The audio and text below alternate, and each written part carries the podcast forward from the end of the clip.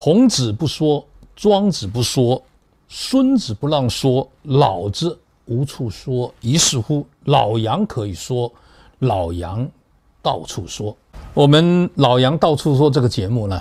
呃，算是正式开播了。那么在开播之前呢，可能要给我们的观众朋友们做一个交代，交代两个问题。第一，在过去的将近十年的时间。杨景林究竟是干了什么？第二，老杨到处说，我们为什么要做这一档节目啊？先说第一个问题。二零一一年的五月底，那么就离开了原来服务的电视台，那么应聘呢到了另外一个电视台去工作。那个电视台呢叫香港卫视，之前呢名不见经传，但是没办法，他给的薪水比较多啊，于是乎我们就走了。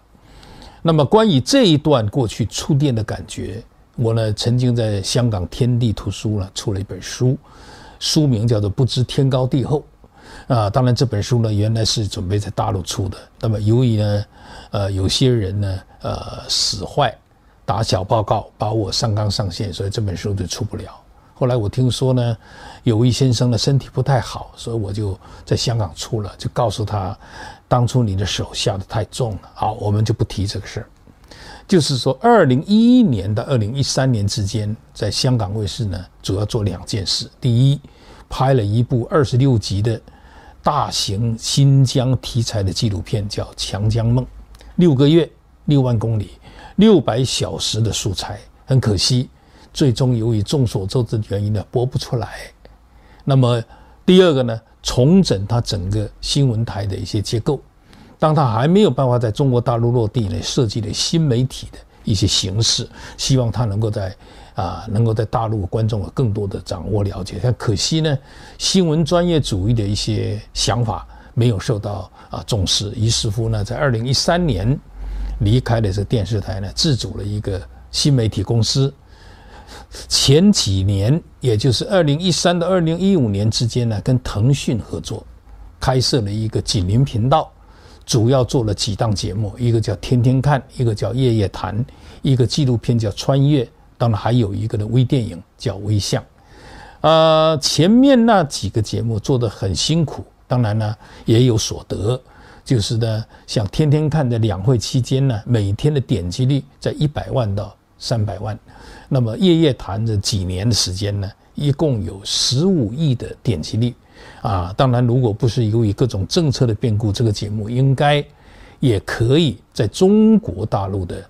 这个视频节目上呢有自己的一席之地，经常呢都是位居前列啊，这一点我认为也蛮骄傲的。那么还有一些成都的呃这个纪录片，还有呢日本的。甲午战争一百二十五年，到日本去拍了个《穿越日本》，那么这个纪录片呢是上中下三集，但由于呢不懂得送礼、不懂得请客吃饭的节目呢，就没有办法在大陆的一些省级电视台首播。后来在视频呢也做了一些传播，效果也还不错。它呢微电影呢主要是跟中央气象局的合作，那么这个华风的频道，它的传播力呢当然不像夜夜谈那么的有限，但也应该是有口碑。那么在之后呢，呃，主要是做了一些新媒体目的地营销啊啊等等的东西，磕磕碰碰呢，一共呢走了七个年头。那这到现在为止呢，由于疫情啊，由于这个大环境的限制啊，那么业务也正在新的盘整。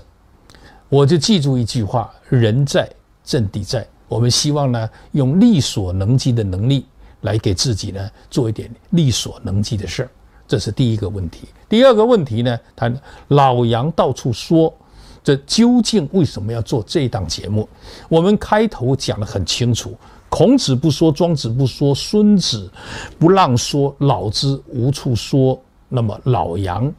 可以说，老杨到处说，这什么意思呢？在信息爆炸、信息投喂，甚至信息屏蔽的过程中，人们渴望